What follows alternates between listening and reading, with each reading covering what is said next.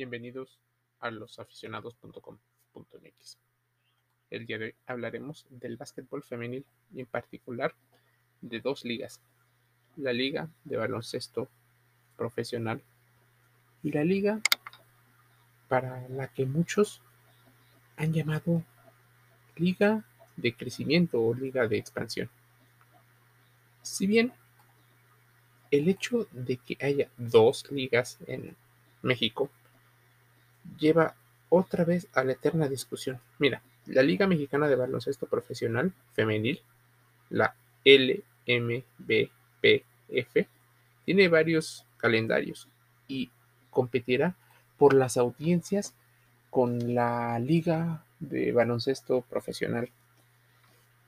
¿Cómo se organizan las temporadas? Mira, para que te des cuenta de dónde podría estar esta situación.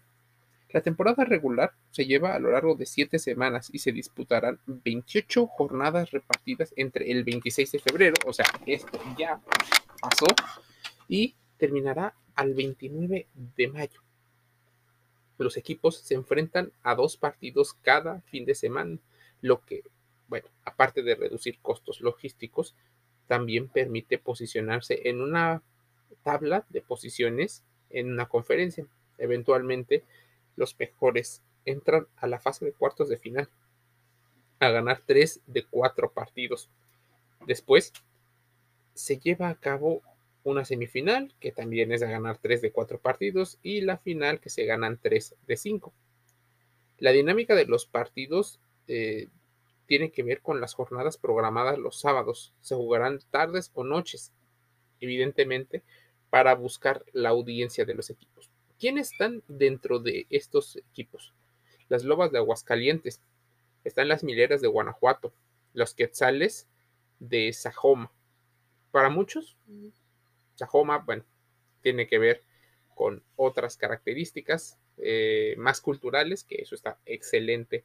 En, este, en esta búsqueda de la identidad, ellos juegan, por ejemplo, los hermanos Galeana en el gimnasio.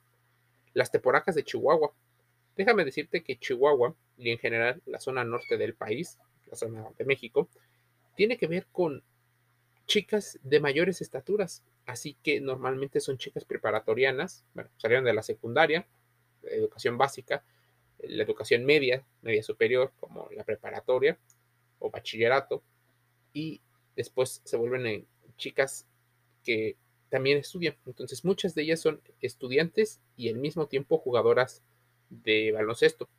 Están las leñadoras de Durango, las barreteras de Zacatecas, las atléticas de Monterrey, las mexcaltecas de Nayarit.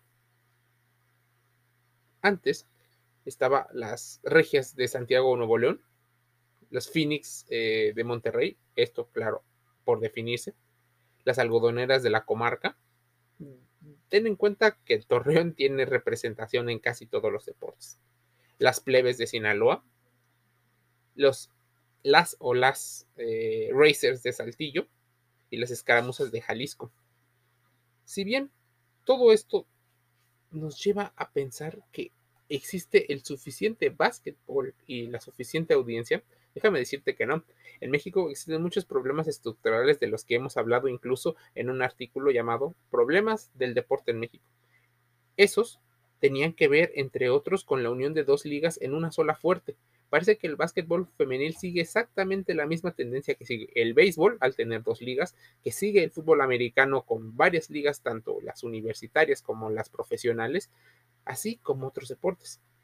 El origen destina mucho de lo que es y cómo se lleva. Por ejemplo, si naciste siendo una liga universitaria, el profesionalizarte tal vez no es tanto la intención, aunque sí tu deseo de obtener como modelo de negocio dinero. Si eres universitario, probablemente tu intención no es más que difundirlo, dado a que las universidades públicas o privadas te patrocinan. Es una situación similar cuando los gobiernos te apoyan. Tu objetivo no es conseguir masas de audiencias, no. Tu objetivo es seguir recibiendo el respaldo económico de la institución. Si bien parece que el básquetbol tiene estas mismas situaciones, el objetivo no es el mismo. No es sino a veces solo la difusión del deporte como medio para obtener dinero como cualquier otra empresa. Y eso no está mal. Simplemente debemos de tener bien en claro que la creación de una liga profesional de básquetbol femenil es con el objetivo de buscar diversificar los contenidos del deporte y sobre todo porque desde hace 10 años existe una tendencia mundial en la cual los deportes, los deportes femeniles han cobrado una gran importancia. ¿Por qué? Mira, hay una estadística que es muy sencilla. Muchos o la mayoría de las personas que observaban y consumían deporte suelen ser hombres. Medios de comunicación, las entradas a los de boletos a algún evento, son hombres. Por lo cual, el sector femenino se había convertido en una situación a, a buscar. ¿Por qué? Pues porque es el 50% de la población y porque muchas de las chicas también, sobre todo cuando ya son económicamente activas, tienen dinero. Entonces, la búsqueda de la identidad por parte de ellas es importante. ¿Qué les ha faltado a muchas de las, mm, de las ligas? Uno, identidad, que la gente lo conozca. Por encima del baloncesto de la NCAA en Estados Unidos, incluso de la liga profesional en los Estados Unidos femenil. Dos, difícilmente puedes buscar eh, fichajes y a las heroínas, sino el mensaje que ahora están vendiendo como nuevo, que no lo es, sino la forma en la que lo venden, sí, es buscar que cada institución pueda llegar a tener un match ideológico con la audiencia. Las que son más combativas, las que juegan bonito, en general, identificar el negocio de las ideologías. Ahora bien, todas estas eh, instituciones no dejan de entrar en el conflicto eterno de egos por parte de los administradores, incluso por una situación de política. Con transmisiones principalmente en Facebook, en TikTok, en YouTube, las marcas han decidido difundir sus eventos a gran nivel. Pero esto tiene un freno.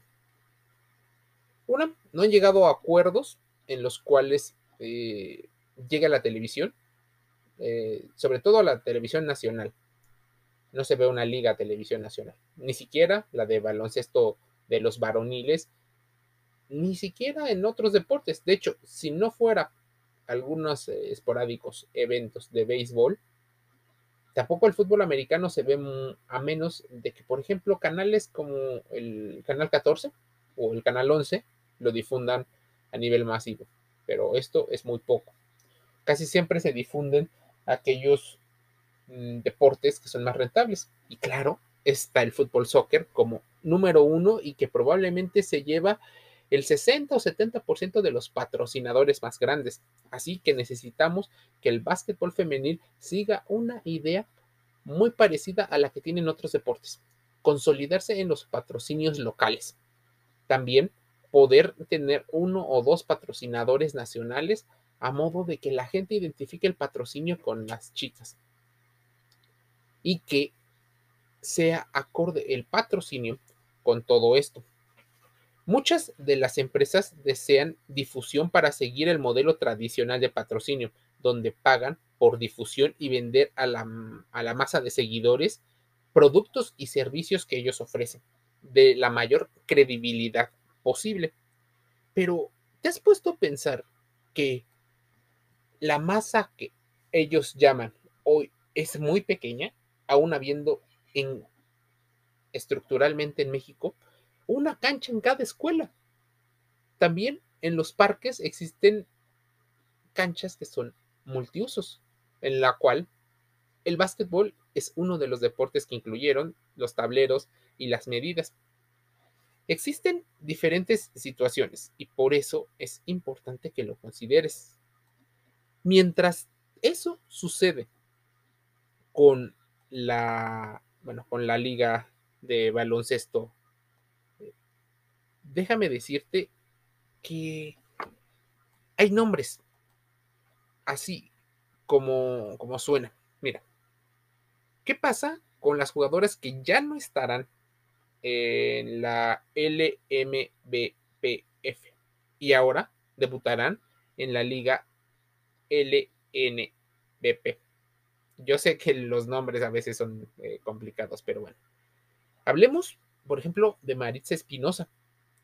Estuvo presente en la temporada con las Lobas de Aguascalientes. Dejó bastante eh, buena sensación con respecto a, su desempeño. Y aunque se notaba su juego y participación, tuvo una caída, por ejemplo, fuerte, donde ya no pudo competir al mismo nivel. Ahora será vistiendo la casaca de las Panteras de Aguascalientes. Entonces, ella sigue y entrarán, por ejemplo, y eso sería increíble, que haya un derby o un enfrentamiento local entre lobas y panteras. Estaría increíble, pero bueno. ¿Qué pasa, por ejemplo, con Paola Beltrán? De las jugadoras más queridas por su amplia experiencia en selección nacional femenil, campeona con las lobas de Aguascalientes. Paola formará parte del equipo de los halcones de Jalapa. Los halcones de Jalapa, para los que no saben, en su versión varonil y femenil, forman parte de una estructura sólida que para muchos es de las más rentables de los deportes en México. Si bien, por ejemplo, vamos a mencionar el nombre de Charisse Burrell, debemos de comentar que esta aguerrida jugadora tiene varios campeonatos con el equipo de Aztecas. Y, por ejemplo, hará su debut en los Racers de Saltillo.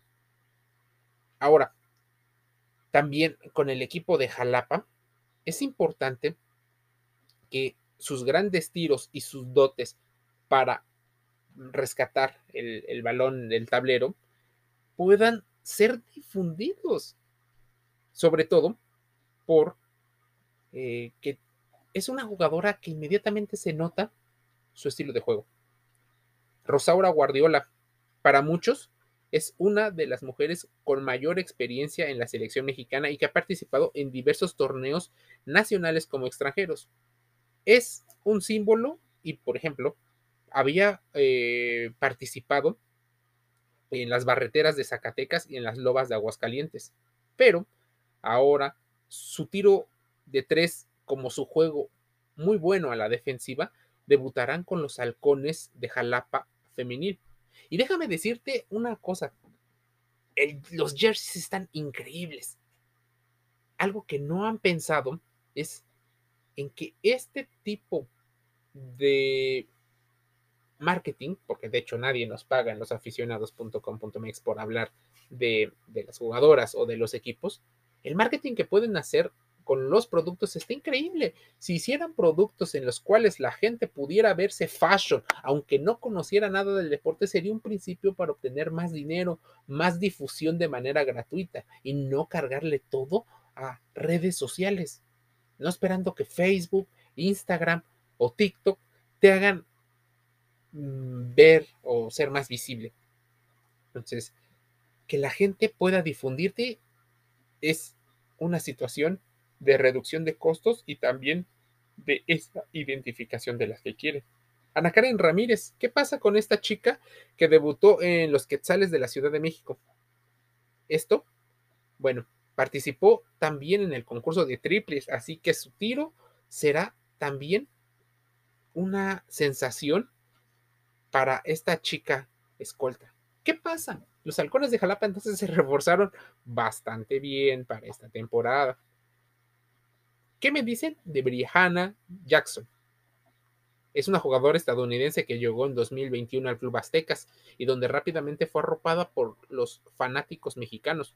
Esto, según la información de, como ocurre casi siempre, de blogs especializados, gente que está muy metida. Gracias a los amigos de Red Basket 5 por hacer más visible el básquetbol en México.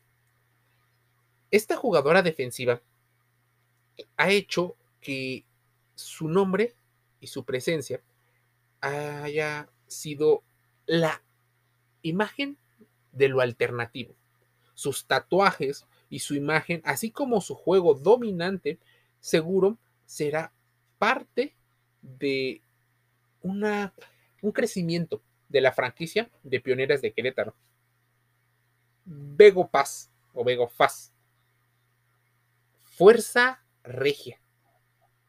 No podía faltar una de las eh, chicas que ha llamado más la atención por su juego y también una de las franquicias que más nombre tiene. Vego Faz, la jugadora de esa sonrisa eterna y de gran juego, ha jugado, por ejemplo, en la NSA. Una cosa que para ella le da experiencia. Campeona con las Lobas de Aguascalientes. Es la primera jugadora anunciada para ser parte de Fuerza Regia Femenil.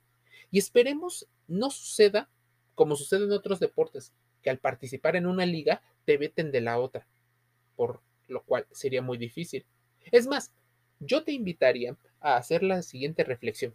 ¿Qué pasaría si en lugar de competir en la misma, eh, en el mismo calendario, en las, más o menos en las mismas fechas, ¿por qué no pudieras hacer lo siguiente? Extender la temporada. O sea, en lugar de poner tantos juegos, porque aunque es parte de la, de la equidad y del, del rooster que buscan los empresarios, ¿qué te parecería que hubiera una liga en una fecha y varias de las jugadoras pudieran mudarse a otra liga y jugar, lo cual podría ser el primer paso de la unión de las ligas. Es más, esto también es un consejo para la Liga AVE, para las ligas universitarias y para la Liga Profesional de Básquetbol. Así bien, nombraré, por ejemplo, a Saide Peraza. Esta chica fue novata eh, sensación en las Lobas de Aguascalientes, uno de los equipos más importantes del básquetbol femenil. Fue elegida para formar parte de ese quinteto ideal que tenía la LMBPF, aunque en sus inicios con las Lobas tuvieron una situación eh, complicada, su incorporación a las Adelitas fue algo que fue muy importante, pues le dará experiencia y además una cara conocida al mundo del básquetbol. Es una habilidosa jugadora que a su corta edad promedia grandes números que le servirán sin duda a las de Chihuahua. Hazel Ramírez, para muchos, una persona que tiene una gran visión de juego. Debutó con Gamos de la Ciudad de México y después de lograr un campeonato con Mieleras, fue la única jugadora en conseguir el bicampeonato, pero ahora vestirá una historia diferente.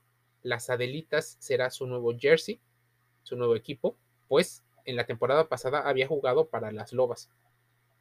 Jacqueline Luna.